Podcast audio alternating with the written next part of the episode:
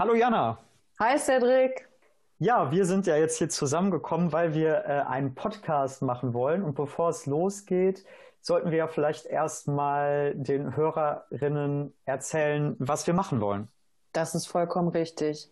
Wir haben uns gedacht, wir interessieren uns ja total für Sprache und sprachliche Bildung. Und dann sind wir auf die Idee gekommen, das in einem Podcast umzusetzen.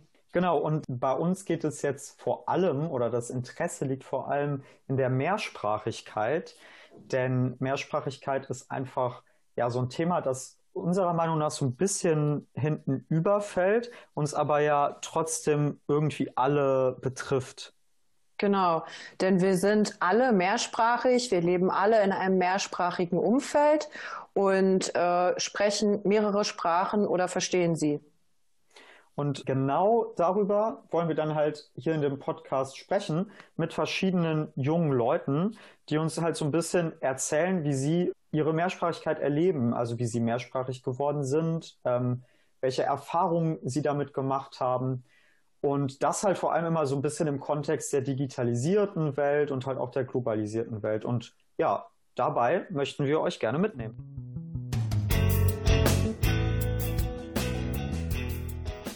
Mirdita, un flash ship. Toti? Ciao, io parlo italiano. E tu? Szia, én magyarul beszélek. És te? Ciao, ja govorim bosanski. Koji jezik govoriš ti? السلام عليكم أنا أتكلم العربية Sprachschätze, der Mehrsprachigkeitspodcast aus Köln mit Jana und Cedric. Ee, merhaba ben Cem. Ee, tabii sadece Türkçe değil hem Almanca hem e, İngilizce konuşuyorum. Hatta okulda Latince bir öğrendim. Ve bunlar benim konuştuğum e, üç ya da dört dil. Sen hangi dili konuşuyorsun? Ja, und obwohl ich jetzt wirklich gar nichts verstanden habe, hat sich das schon mal sehr schön für mich angehört. Vielen Dank. Das war unser heutiger Gast Jem, der uns erzählt hat, welche Sprachen er spricht. Vielleicht habt ihr ihn verstanden. Wenn nicht, ist das aber auch gar kein Problem, denn genau darüber möchten wir heute mit ihm sprechen. Hallo Jem, herzlich willkommen im Podcast Sprachschätze. Magst du dich einmal vorstellen?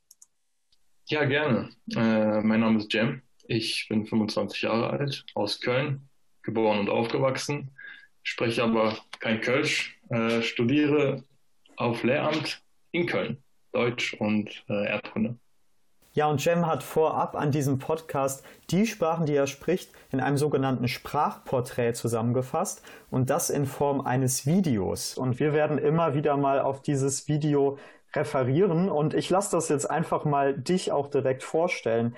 Welche Sprachen hast du in diesem Video verwendet oder welche erwähnst du da und wie hast du das Video auch gestaltet? Ähm, also ich habe mir überlegt, welche Sprachen sind für mich wichtig, welche Sprachen spreche ich äh, und das sind Deutsch, Englisch und Türkisch. Ich habe jetzt gerade noch ähm, eine vierte Sprache erwähnt, die ist aber im Sprachporträt nicht drin gewesen, weil die für mich wirklich keine Rolle spielt.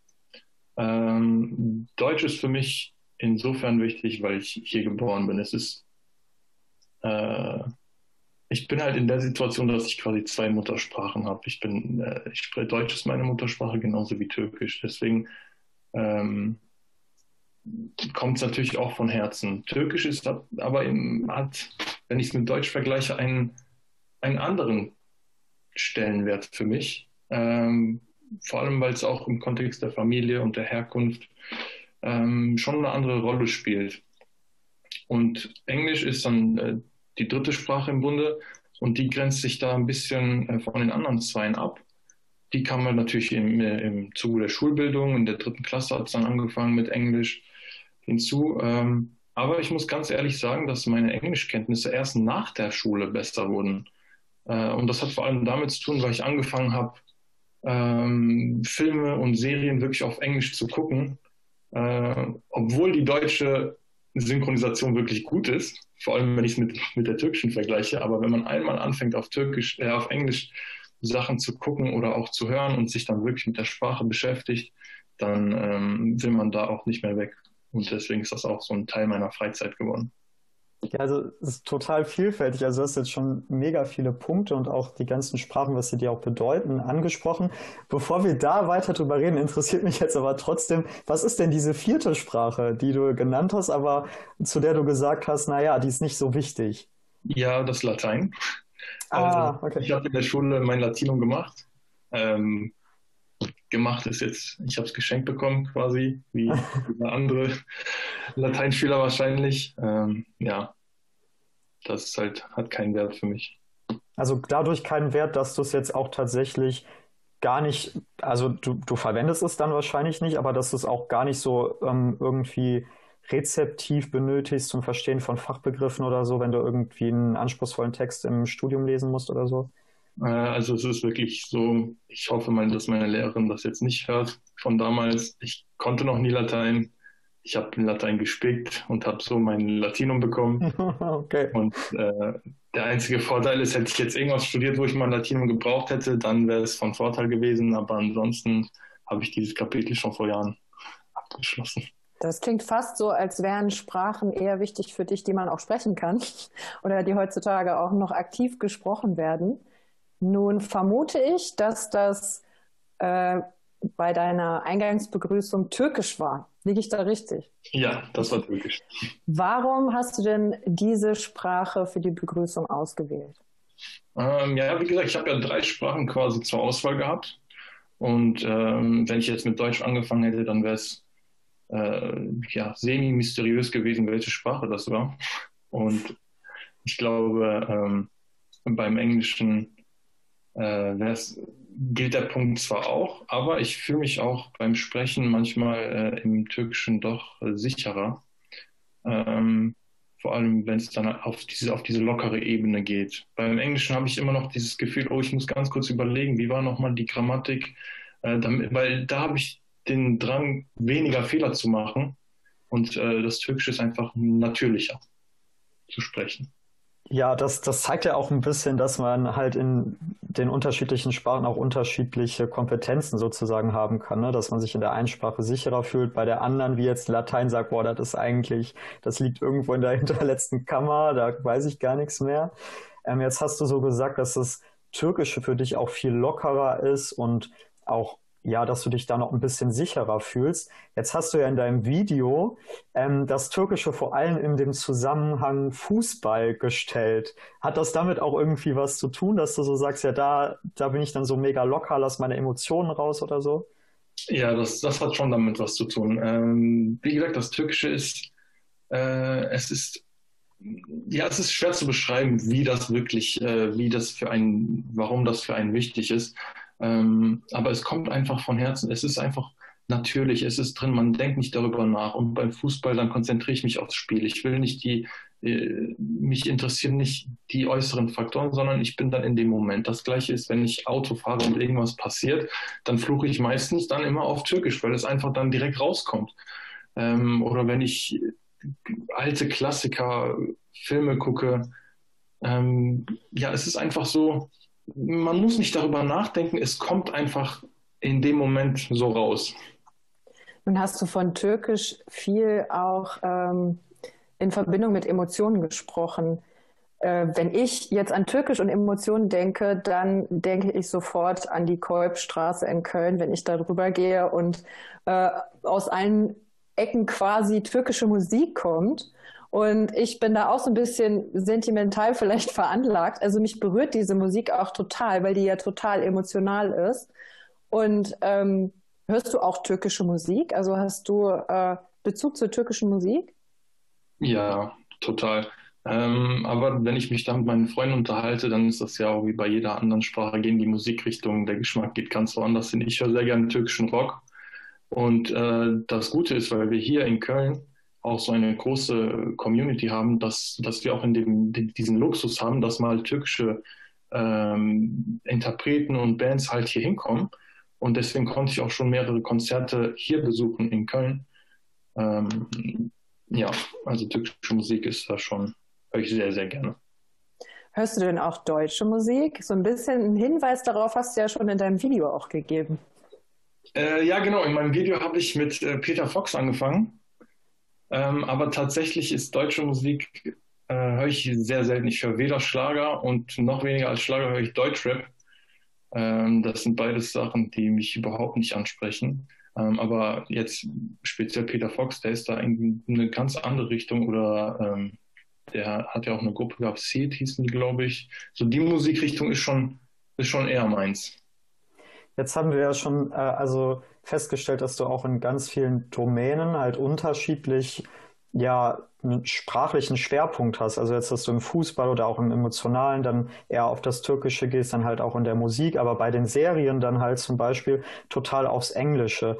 Wie ist das denn ähm, für dich? Findest du das eine Bereicherung oder ähm, denkst du dann auch manchmal so, boah, es ist jetzt auch irgendwie voll kompliziert oder das überlastet mich jetzt total, jetzt bin ich dann zuerst in der Sprache, dann in der anderen Sprache, es ist jetzt alles wirr in meinem Kopf, ich muss jetzt erstmal wieder klarkommen, wenn ich jetzt gleich zum Beispiel ein Referat dann auf Deutsch oder Englisch halte, ich habe davor türkische Musik gehört, ähm, wie, wie ist das so für dich dann zwischen den Sprachen so hin und her zu wechseln? Ich glaube, das ist kein Problem. Ich, ich glaube auch, dass jeder mehrsprachige äh, ja, Bürger, das äh, wird das so ähnlich sehen, dass das kein Problem ist, zwischen zwei Sprachen hin und her zu switchen. Und ähm, ja, mittlerweile vermischt sich da auch sehr viel. Zum Beispiel, wenn ich jetzt irgendwas auf ähm, Englisch gucke und dann diese Catchphrases, ja, jetzt zum Beispiel auch Catchphrases wird einfach eingebaut, die übernehme ich auch in, mein, ähm, in meine Alltagssprache, wenn ich mit Freunden rede, ob das jetzt aus Friends ist oder aus, aus woher auch immer. Ähm, ja, diese dieses Code-Switching ist äh, kein Problem. Ja, jetzt hast du ja auch gesagt, dass das Türkische und das Deutsche halt für dich sehr wichtig war und dass er auch einfach familiär bedingt ist und ähm, dass du auch zu Hause dann einfach viel Türkisch äh, sprichst und gesprochen hast. Was mich da interessiert als jemand, der jetzt äh, zu Hause in dem Sinne nicht bilingual aufgewachsen ist, wie war das denn für dich, wenn du jetzt bei einem Freund oder einer Freundin in der Schule so deine ersten Erinnerungen, man ist dann zu Hause eingeladen und äh, die sprechen dann dort dieselbe Sprache, die auch in der Schule gesprochen wird, also Deutsch. Ähm, ist dir das irgendwann mal ist dir das überhaupt aufgefallen oder ist dir das irgendwann mal bewusst geworden? Oder hattest du vielleicht diese Annahme, okay, zu Hause sprechen alle Kinder noch eine andere Sprache? Ähm, das würde mich mal so total interessieren, aus meiner Perspektive, sage ich mal, als Außenstehender, ähm, wie das dann so ist, wenn, wenn man in so eine Familie kommt, wo dasselbe gesprochen wird, was man sowieso in der Schule und im Alltag überwiegend hört, im öffentlichen Alltag. Ja, bei mir gab es das, ähm, da gab es einen kleinen Wandel. Äh, ich habe als erstes Türkisch gelernt noch bevor ich äh, im Kindergarten war. Das heißt, ich konnte nur Türkisch. Und dann kam ich in den Kindergarten und habe Deutsch gelernt. Und dann äh, mit, der, mit den Jahren kam ich halt in diese Situation, dass mein Deutsch deutlich besser wurde als mein Türkisch. Ähm, und das war halt, ähm, war nicht so schön. Dann haben wir halt zu Hause die Regel eingeführt, dass zu Hause nur Türkisch gesprochen wird, um dem quasi entgegenzuwirken. Das heißt, Kindergarten, Grundschule mit Deutsch gesprochen, zu Hause Türkisch, weil ich halt immer sehr große Probleme damit hatte, ähm, Türkisch dann wirklich anzuwenden und zu sprechen in dem Alter. Ähm, aber mit der Zeit hat sich das so ergeben, dass wir halt zu Hause auch Deutsch und Türkisch äh, beides gleich sprechen. Äh, mit meiner Schwester ab und zu auch mal Englisch, damit halt auch das ähm, abgedeckt ist. Aber ich hatte nie das Gefühl, dass äh, zu Hause bei anderen ich habe mir also nie darüber Gedanken gemacht. Mhm. Äh, genau, das war halt bei mir so, je nachdem, wie es gerade nötig war, wurde halt auf die Sprache mehr Wert gelegt, damit sich beide Sprachen gleichzeitig oder gleich gut entwickeln. Du hast äh, gerade erwähnt, dass in deiner Schulzeit dann deine, äh, also die türkische, türkische Sprache eher abgenommen hat bei dir zunächst. Wie war das denn im Unterricht? Hast du da auch erfahren, dass äh, seitens der Lehrerinnen und Lehrer deine Mehrsprachigkeit jetzt bezogen auf die Herkunftssprache Türkisch Wertschätzung erfahren hat? Oder wurde die irgendwie mit einbezogen, auch mal aktiv in den Unterricht? Ähm, nee, eigentlich gar nicht. Das war eigentlich nie ein Thema und ich war ja auch nie der äh, einzige Schüler, mit, äh, mit der mehrsprachig aufgewachsen ist. Aber soweit ich mich erinnern kann, war das nie ein Thema. Ähm, ich habe jetzt überlegt, ja, ist das schlecht, dass das nie ein Thema war, weil dann alle gleich behandelt werden, aber dann ist es natürlich, geht auf Kosten der Mehrsprachigkeit, die dann natürlich nicht in den Unterricht eingebunden wird. Ähm, weil ich auch selber Lehramt studiere, habe ich auch natürlich andere Erfahrungen gemacht, jetzt vor allem in meinem Praxissemester. Da hat ein Lehrer wirklich aktiv äh, versucht, mit den äh, Mehrsprachigkeit der Schüler in den Deutschunterricht einzubinden. Und ich weiß noch ganz genau, wie, wie toll ich das einfach fand, weil ich das gesehen habe. Ähm, aber ich persönlich war halt in der Schülerrolle nie in der Situation. Das würde mich jetzt auch als, als Lehrer total interessieren. Wie hat äh, der Lehrer im Praxissemester das genau gemacht? Hast du da so ein konkretes Beispiel? Ja, das war, äh, es war eine, eine Deutschaufgabe und dann ähm, haben wir, ich glaube, es ging sogar um die Grammatik und dann hatten wir einen Beispielsatz und dann hatten wir noch andere Schüler, äh, Schülerinnen und Schüler aus ähm, anderen Kulturkreisen. Und dann hat der Lehrer gefragt, ja, wie ist das denn in deiner Sprache? Wie ist das mit äh, Nomen, Prädikat und Verben? Und dann haben wir das noch mal hingeschrieben. Es waren auch nur fünfte Klasse Schüler, also die waren noch relativ jung. Ähm, ich, das hat den Kindern auch sehr gut gefallen, auch die, die eben nicht diese Sprache gesprochen haben. Und dann hatten wir noch eine türkische Mitschülerin, die hat das dann auf Türkisch gemacht und dann haben sie mich noch eingebunden, was ich auch sehr toll fand als äh, Praxissemester. Ja, ist das richtig? Und das war halt wirklich ähm, eine schöne Erfahrung. Hast du das Gefühl, dass dadurch den Schülerinnen und Schülern das Lernen dann auch leichter gefallen ist? Denn das wird ja auch oft gesagt, ne, dass gerade wenn man auch den Sprachvergleich macht, dass das dann auch vernetzendes Lernen unterstützt und halt auch ja diese, dieses Gefühl für die Strukturen, also diese Language Awareness, das Sprachbewusstheit halt einfach viel ähm, stärker wird. Könntest du da jetzt schon aus so deiner Erfahrung irgendwie sagen, ja, das, das stimmt total? Ähm, oder hast du vielleicht andere Effekte beobachtet, auch die das, also wie, was das bei den Schülerinnen und Schülern dann konkret ausgelöst hat? Also ich würde jetzt nicht so weit gehen und sagen, das stimmt total, aber einfach aus dem Grund, weil ich nur ein ganz kleines Sampling habe. Ich habe nur ein ganz mhm. kleines Beispiel, um so eine Aussage zu treffen, äh, wäre dann wahrscheinlich nicht richtig. Aber was ich sagen kann, ist, die Schüler, Schülerinnen und Schüler, die wirklich da ähm, ihre Mehrsprachigkeit eingesetzt haben, die waren über die ganze Stunde motiviert. Es hat also ähm, nicht, dass die anderen Schüler dann ausgegrenzt wurden, also war es nicht, aber ähm, dass dann dieser, dieser eine persönliche Punkt, der im, im Schulalltag eigentlich nie zur Geltung kommt, dann in Deutschunterricht eingebunden wird, äh, hat auf jeden Fall positive Effekte auch für die restliche Stunde. Mhm. Die Arbeitsmotivation. Und eigentlich auch relativ, mit relativ wenig Aufwand ne, seitens der Lehrperson. Also das scheint ja schon auch äh, sehr positive psychologische Effekte bei Schülerinnen und Schülern erzeugen zu können.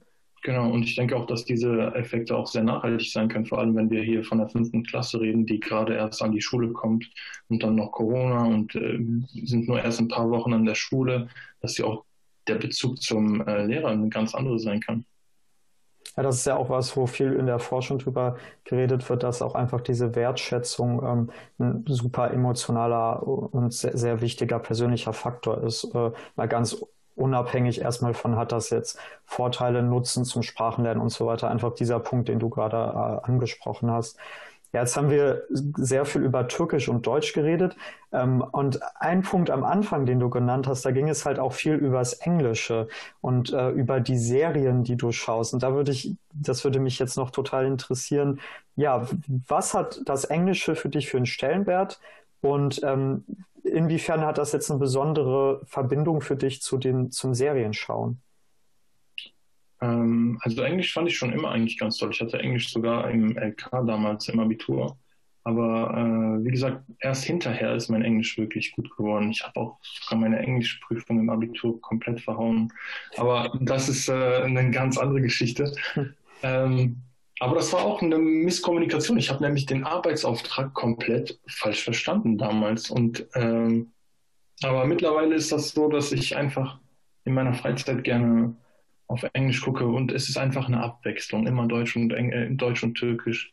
Ähm, da will man auch mal was anderes, mal ein bisschen seinen Horizont erweitern, die Sprache auffrischen, vor allem wenn man mal ins Ausland geht.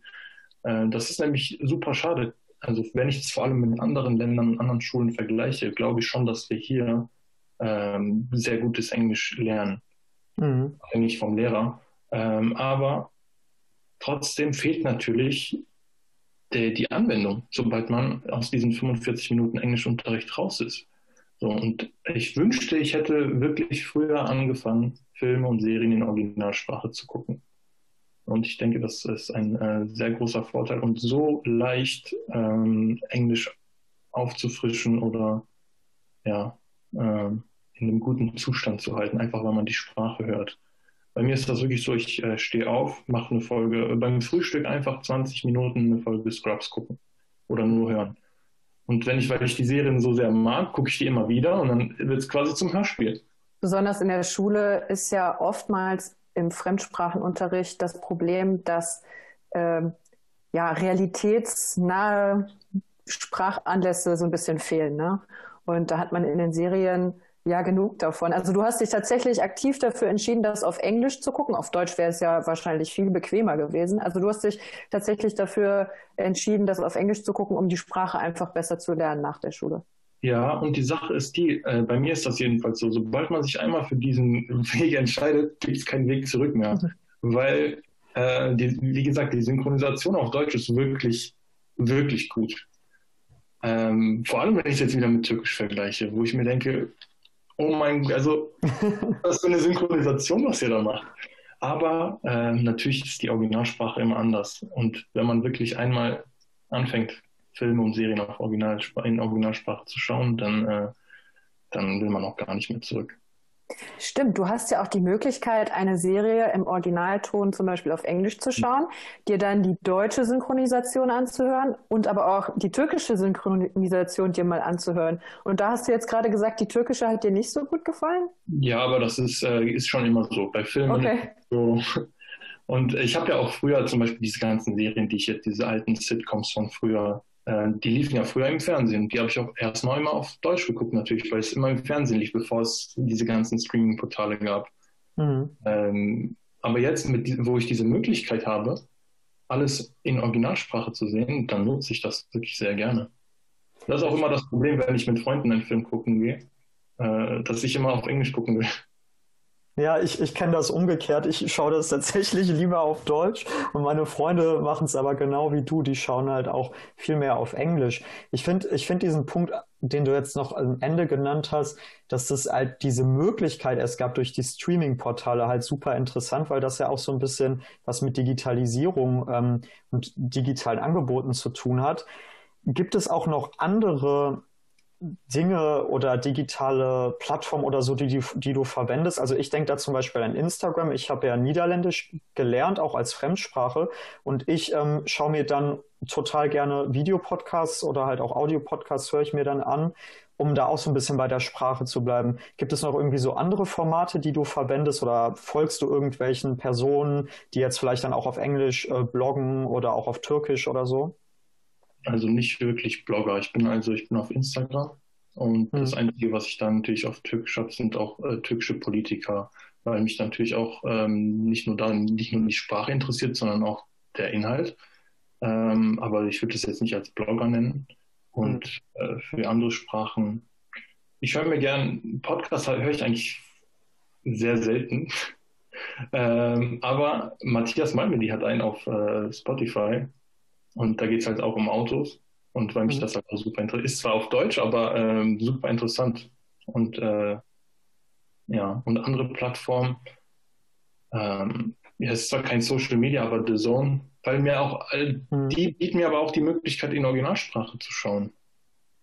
Ja, ich denke, wir sehen, dass, äh, dass das, oder an deinem Beispiel wurde das auch einfach deutlich, dass das Digitale da genauso wie wir auch die, zwischen Mehrsprachigkeit, also zwischen unseren verschiedenen Sprachen switchen, dass halt auch die Medien einfach widerspiegeln. Ne? Janne hatte das ja auch eben gesagt, du hattest das gesagt, dass man dann mal die Untertitel wechseln kann oder einfach die Audiospur dann zu einer anderen Sprache.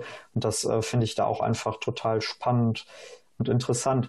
Ja, äh, ich denke, wir haben jetzt äh, schon einen super Einblick in deine persönliche Mehrsprachigkeit, auch ein bisschen in deine Biografie bekommen.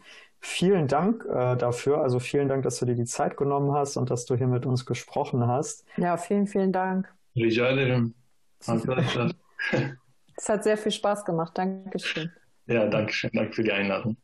Ja, und immer äh, wieder gerne. Immer wieder gerne. Und jetzt könnt ihr ja, die das gerade hören, vielleicht mal überlegen, was äh, ihr für Sprachen sprecht oder was ihr vielleicht auch für Register innerhalb einer Sprache sprecht und äh, wie das bei euch aussieht, äh, wie, wie das bei euch aussieht, äh, wie ist denn euer Medienkonsum, hängt das vielleicht auch mit Mehrsprachigkeit zusammen und dann hören wir uns zur nächsten Folge wieder.